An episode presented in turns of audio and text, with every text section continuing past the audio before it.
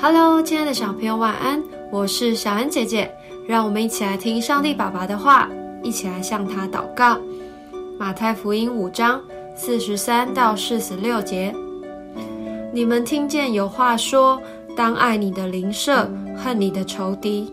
只是我告诉你们，要爱你们的仇敌，为那逼迫你们的祷告，这样就可以做你们天父的儿子，因为他叫日头照好人。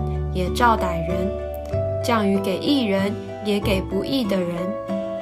你们若单爱那爱你们的人，有什么赏赐呢？就是税吏，不也是这样行吗？神要我们爱人，不只爱你喜欢的人，还要爱你不喜欢的人。你可能会想，怎么可能？连在背后说我坏话的同学，跟我抢玩具的弟弟，也要爱吗？主耶稣的回答是：没错。不但如此，你还要为他祷告。当耶稣被欺负的时候，依然为那些人祷告，因为每一个人都是天父的孩子。有一次，耶稣问众人：“你们当中有人没犯过罪吗？”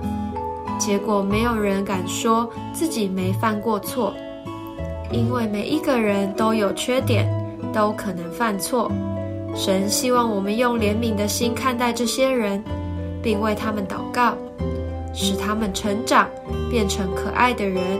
让我们学习用天赋的爱去爱那些不可爱的人吧，因为这样才是真正的爱，完全的爱。